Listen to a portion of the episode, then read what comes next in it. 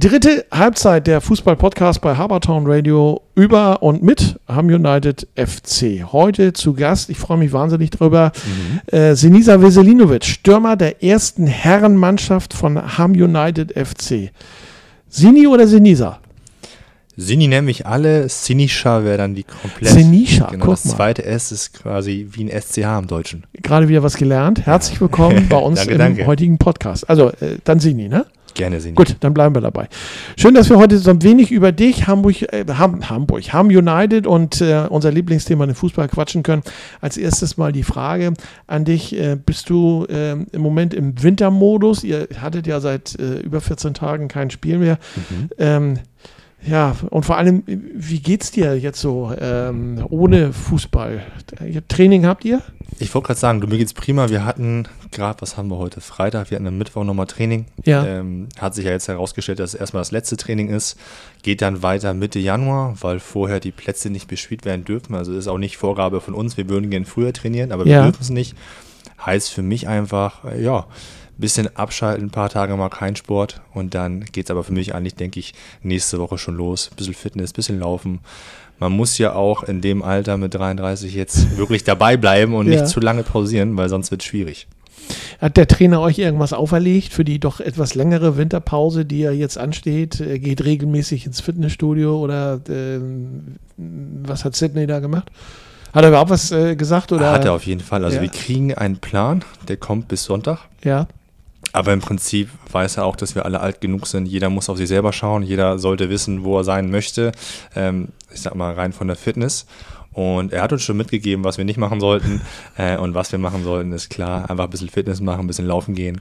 Und äh, der Rest steht dann im Plan. Und da sollten wir uns dran halten. Und da bin ich guter Dinge, dass wir dann fit ins neue Jahr starten. Aber ich sag mal, es ist natürlich auch so ein bisschen fies, Gans, Pute, Rotkohl, Grünkohl. Ja, ist richtig. Ähm, die Leckereien, die jetzt gerade so im, im, letzten Monat des Jahres anstehen, ähm, das geht doch auch so ein bisschen auf die Linie, ne? Bei dir auch? Du absolut, aber ich muss mich da auch straffen, sage ja. ich dir so, wie es ist. Ich habe mir selber auferkoren, um ein paar Funde zu, Funde zu verlieren. Ja. Ähm, ist auch einfach bedingt durch einen neuen Job, äh, beziehungsweise jetzt schon seit dem neunten Monat, aber einfach Vertrieb, weißt du selber, ist man viel unterwegs im Auto, ja. ähm, ist hier und das mal da, was man eben zu greifen hat. Ähm, dementsprechend versuche ich ein bisschen darauf zu verzichten, aber es ist auch die Zeit, wo man einfach genießen möchte. Heißt aber auch ein bisschen mehr Sport machen und ab und zu mal vielleicht die ein oder andere Mahlzeit verzichten, dann passt das schon. Da muss ich jetzt so, eine, so, einen, so einen Spagat hinkriegen für die beiden nächsten Fragen. Wir machen mal das eine zu Ende. Gerne. Ähm, wo wir gerade bei dem Thema Essen sind. Was gibt es denn ähm, an den Weihnachtsfeiertagen im Hause Veselinovic? es ist auch wieder so ein Spagat zwischen vegetarisch und äh, also muss man überlegen, meine Frau äh, ist Vegetarierin. Ich ja. war eine Zeit lang auch wirklich selbst vegan. Ja. So haben wir uns übrigens kennengelernt. Ähm, genau, jetzt esse ich alles. Und äh, ja, ich habe eine serbische Familie, dementsprechend äh, kommt da alles von irgendwie Pute ganz äh, gefüllt mit äh, Sauerkraut oder Spanferkel. Das sind so die Themen, die dann eben äh, ja angeboten werden zu Weihnachten. Ich denke, jetzt läuft es wieder auf eine Pute hinaus. Ähm, ich freue mich drauf, also es ist super lecker, aber da gibt es auch immer genügend vegetarische Varianten, damit alle auch happy sind. Okay, das, äh, mir läuft so ein bisschen schon das Wasser im Munde zusammen, wenn du das erzählst, aber ich weiß ja, was bei mir privat auch passiert. So ist es. Es ist alles dabei. Äh, alles. Gans, Pute, Ente äh, etc. pp. Also das Geflügel wird einmal komplett aufgefahren. Und die Beilagen, die Soßen, davon wollen wir gar das nicht anfangen. Das ist ja das Schlimme bei Und Brot, bei oh, Serben, ja, Brot. Oh, Selbst gemacht übrigens. Wo wir noch bei einem anderen Thema sind, du hast gesagt, du bist im Vertrieb. Was machst du hauptberuflich? Hauptberuflich bin ich Vertriebsingenieur für Kiens. Für was? Äh, für Kiens okay. heißt das Unternehmen. Die Firma, ein, ja. Genau, die Firma kommt aus Japan. Ja. Äh, machen, ja, wir sind eigentlich im Bereich Messtechnik und Automatisierung unterwegs ja. und eben mein Fall ist 3D-Kamera geführte Robotik.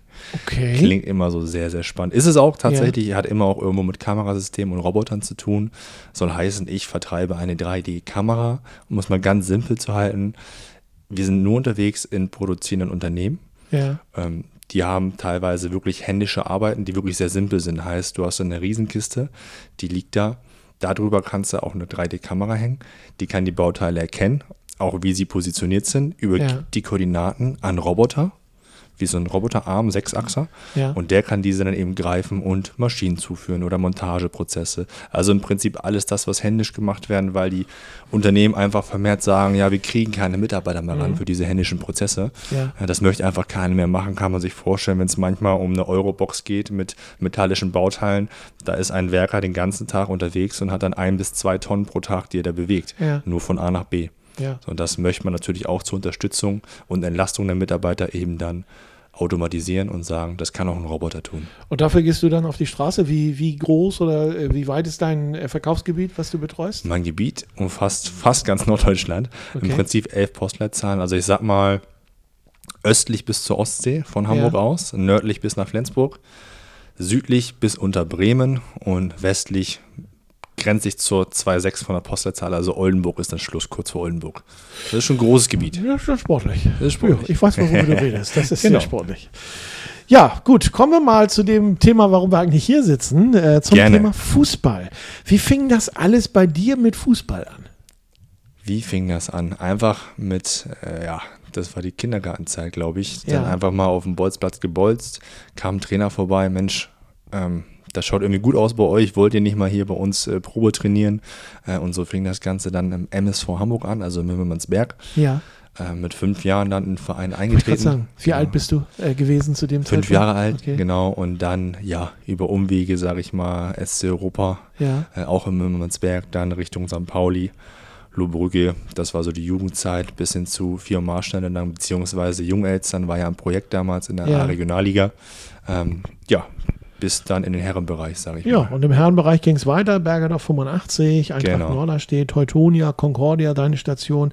Aber ich habe bei dir auch entdeckt, Rödinghausen, Ja. SC Verl und Rot-Weiß Erfurt. Mhm. Wie ist das zustande gekommen? Da fährst du ja nicht mal eben von Mümmelmannsberg aus hin. Das ist richtig.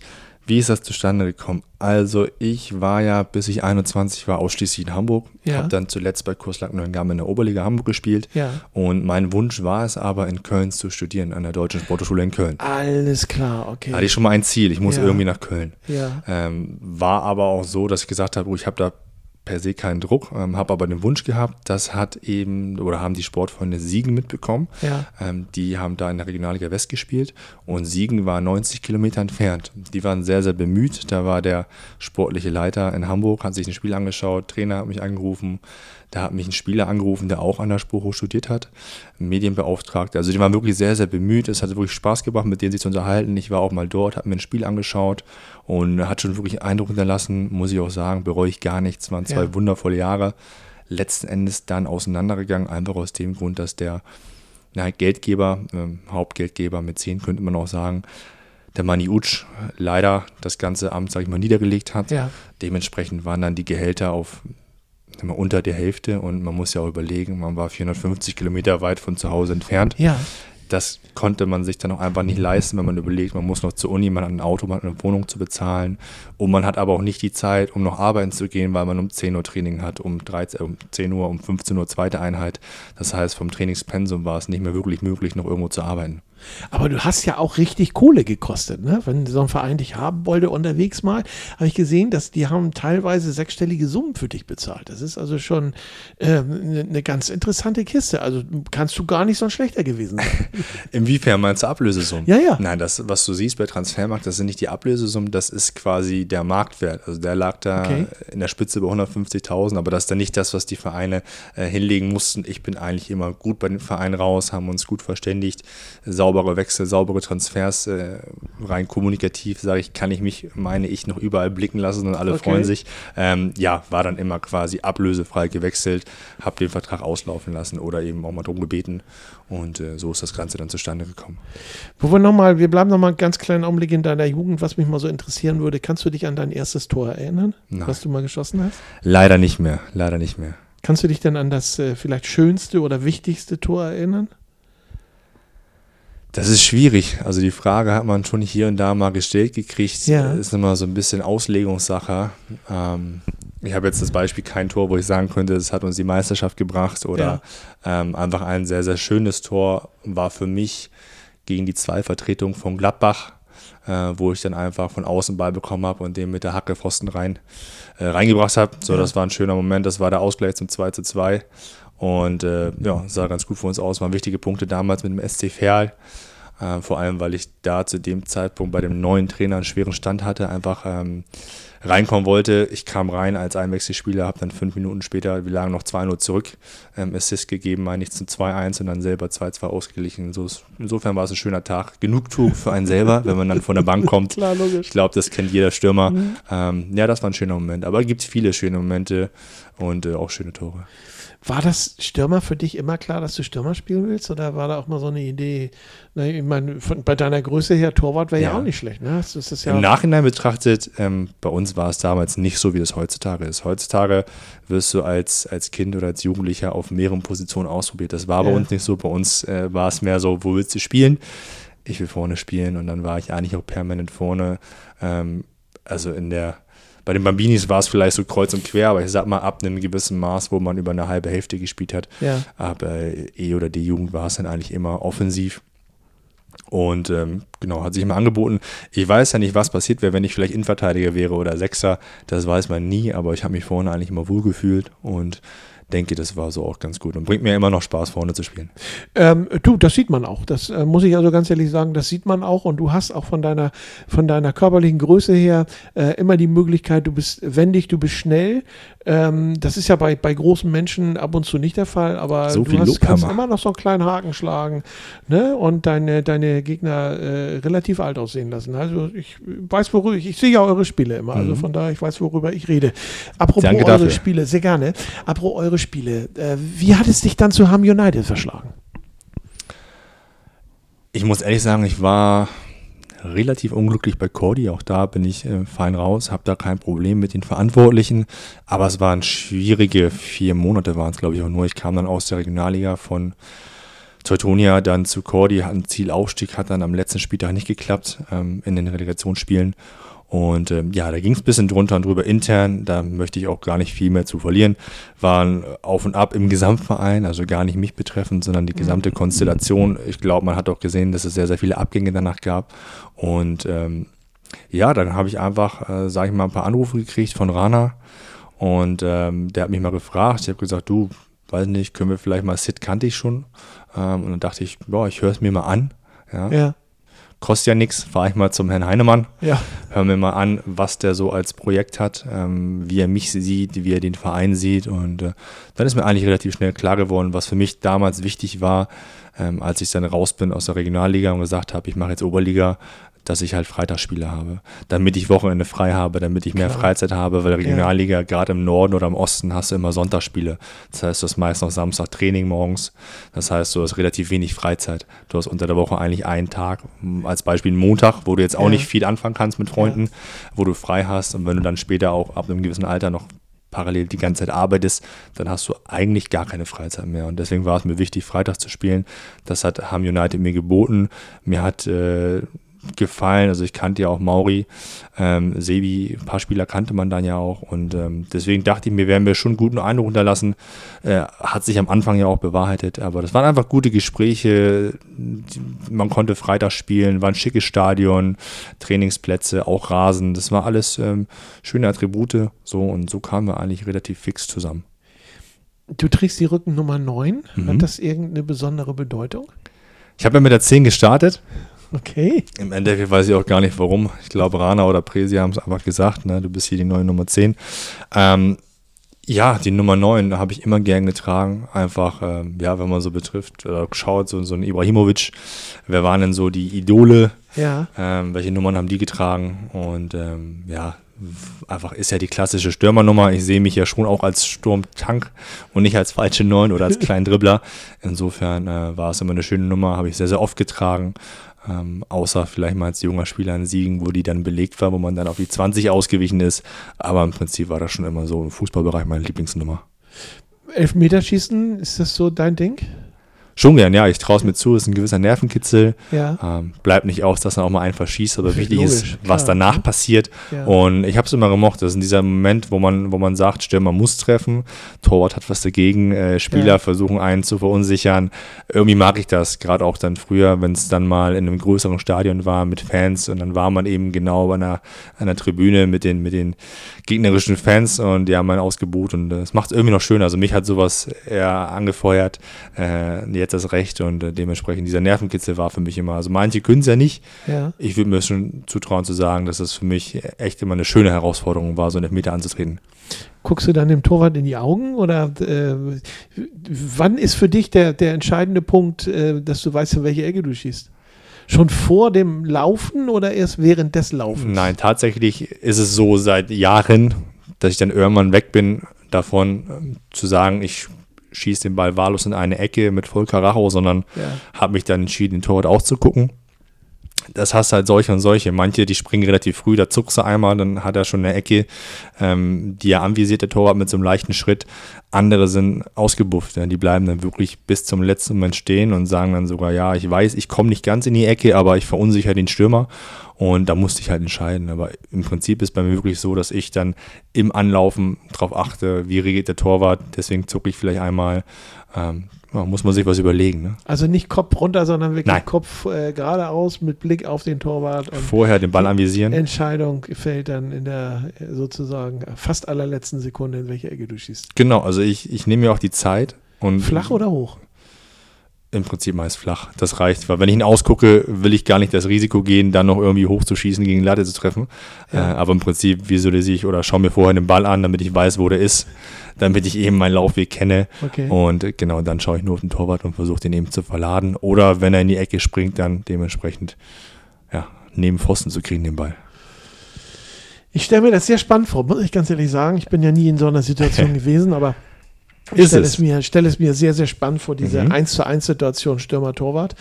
Ne, so, und von daher, äh, jeder will den anderen irgendwie ärgern, aber meistens verliert dann doch. Ist das eigentlich so, dass der Torwart meistens verliert? Ja, ne? Ja, klar. Also Ja. die Chance, äh, den Elfmeter zu verwandeln, ist schon deutlich höher, als als Torwart den zu halten. Ähm, als Torwart, wenn du, glaube ich, also wenn du zwei oder drei aus zehn hältst, bist schon echt ein guter. Ja. Ja. Guck mal, da fällt mir neulich ein, der, der Torwart in äh, Leipzig war das, glaube ich, der Mhm. zwei, zwei Elfmeter in einem Spiel gehalten hat. Das ist brutal, ja. Das ist auch kommt auch nicht so häufig vor, ne? Also Nee, also, Also, äh, das ist, glaube ich, auch die Höchststrafe. Ich bin natürlich auch schon mal angetreten, wo ich den ersten dann versemmelt habe und dann äh, den zweiten dann verwandelt habe. Ja. Ich glaube, in der Haut möchte man echt nicht stecken, dann vom Kopf her, wenn man wirklich zwei versemmelt. Kommt auch drauf an, wie ist der Ausgang des Spiels. Wenn schon 5-0 steht für die eigene Mannschaft, kann man das noch irgendwie verkraften. Aber wenn man dann 3-2 verliert und weiß, man hat zwei hundertprozentige auf dem Fuß gehabt, dann Ja. tut das schon weh. Guck mal, da kommen wir auch nochmal auf das letzte Spiel letztes Jahr äh, Mhm. irgendwie ein Stück weit zu sprechen. Ja. Da habt ihr ja, ihr hättet ja den Abstieg verhindern können, wenn, ich glaube, äh, Davidson getroffen hätte. Genau. Nicht nur den Pfosten, sondern ins Tor. Mhm. Wäre das Spiel wahrscheinlich ganz anders ausgegangen. Ne? Das war ein Riesendusel. Ähm, Ja. Tatsächlich, ich weiß nicht, ob du es wusstest, aber an dem Tag ähm, war ich in Frankfurt beruflich und äh, bin halt nach Hamburg zurückgeflogen. Der Flieger hatte leider Verspätung, so Ja. eine Stunde. Ansonsten äh, wäre ich auf dem, oder hätte ich auf dem Platz gestanden und zu dem Zeitpunkt war ich ja der Elfmeterschütze. ja, Und ich weiß, dass Dave leider, leider die gegen Pfosten geknallt hat. Und das wäre für uns das 2-1 gewesen. Und dann haben wir am Ende selber das 2-1 kassiert gegen uns. Ähm, ja, ist natürlich bitter, aber ich glaube, Dave kann man so wirklich nachsehen. Der ist da der verbissenste Spieler von allen. Ja, der hat sich das mehr als jeder andere gewünscht. Und ist natürlich schade, dass er so gelandet ist. Und ich bin tatsächlich an dem Tag in Hamburg gelandet, bin Ja. zum Taxi gelaufen. Taxi hat mich rumgefahren, am Stadion stand meine Frau mit der Tasche. Ich bin hochgelaufen, habe mich umgezogen. Auf dem Weg zum Platz kam der Schlusspfiff. Das war für mich doppelt bitter. Also ich stand dann nach Schlusspfiff fertig angezogen in voller Montur auf dem Platz, aber konnte leider nicht mehr eingreifen. Also ähm, zu Dave nochmal, ich finde das sensationell. Du musst erstmal wirklich in so einer Situation äh, den, den äh, Mut haben, ähm, dir den Ball dahin zu legen und überhaupt anzulaufen. Ich weiß gar nicht, ob ich, wenn ich das jetzt wäre, ob ich den Mut hätte und sagen würde, nein, äh, es, ist, es geht um alles. Ne? Ja, Entweder er geht rein, du bleibst in der Liga oder er geht daneben und du steigst ab. Also sensationell, diesen Mut zu haben und das überhaupt zu machen. Und äh, ich glaube, das ist auch keiner böse, dass, äh, das, was, was da passiert ist. Also von daher, äh, Ja, aber es war schon, war schon ein harter Moment. Ne? Das Stadion war auch. Äh, waren viele Zuschauer da. Es waren viele Zuschauer da und es war mhm. mucksmäuschenstill. Ja. Und du hast echt dieses Ping gehört, ne? wenn der Ball den Pfosten trifft. Also das war das, was ich gesagt hatte. Ich hatte mir eigentlich gewünscht, in meiner Fußballerkarriere nie abzusteigen. Hat sich halt auch wirklich, ich bin 33, ich bin da mit 32 Jahren das erste Mal abgestiegen. Ja. War insofern ein harter Moment, weil ich mir gewünscht hatte, nie abzusteigen. Hat man natürlich als Einzelspieler nie die Hand drauf. Aber ähm, ich sag mal, so wie der Verlauf war, wie wir gestartet sind, hat natürlich keiner damit gerechnet. Und ich sage auch heute noch, das war absolut zu verhindern. Das müssen wir uns selber auf die Fahne schreiben. Ja. Das ist unter Umständen wäre das absolut zu verhindern. Ne? Das ist so der letzte Schritt gewesen. Das war letzter Spieltag, aber wir hätten das schon zehn Spieltage vorher klären können. Wie wichtig ist es dir pro Spiel ein Tor zu erzielen? Führst du sowas wie so eine Statistik, so eine private, die keiner kennt? Äh, mm, ja, also so? ich gehe jedes Jahr in die Saison mit meinen privaten Zielen, wo ich sage, das ist mein außerkorenes Ziel, so viele ja. Tore möchte ich machen oder Torbeteiligung. Und äh, die behalte ich für mich. Habe daraus gelernt als junger Spieler hat man die gut und gerne auch mal mitgegeben und dann wurde man auch immer daran festgenagelt. Von außen kam immer noch zusätzlicher Druck dazu. Ähm, die behalte ich für mich, die kenne ich. Und dann, ähm, genau, versuche ich die eben umzusetzen. Ich will natürlich immer treffen, das steht außer Frage. Ja. Aber wenn ich mich entscheiden könnte und äh, dann steht für mich der Sieg der gesamten Mannschaft immer über allem. Also ich nehme mich da auch raus als Spieler. Ähm, wenn wir 1-0 gewinnen, ein anderer macht das Tor. Wenn wir 3-0 gewinnen und ich mache auch kein Tor, ist das für mich völlig fein. Also ich gewinne lieber, als dass ich sage, ich habe zwei Buden gemacht und wir verlieren hier äh, 4-2. Liegst du im Soll in dieser Saison? In deinem persönlichen Soll?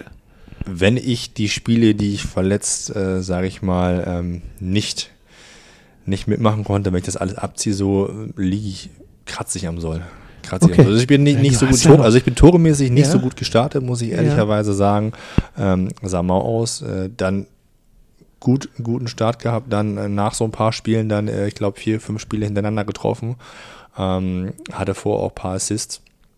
Dann war alles im Lot. Ja, und dann kamen so ein, zwei kleine muskuläre Geschichten, äh, ja. die einen dann zurückgeworfen haben. Aber ich bin grundsätzlich, ich sage mal mal fernab von meinem Torn mit meiner Leistung als Spieler. Das heißt wirklich die läuferische ähm, Leistung oder auch wirklich zu unterstützen, nach hinten zu arbeiten. Ähm, das zählt für mich auch immer. Also auch fürs Team da zu sein, zu, zu führen. Damit bin ich diese Saison schon, muss ich sagen, sehr zufrieden und will auch daran anknüpfen.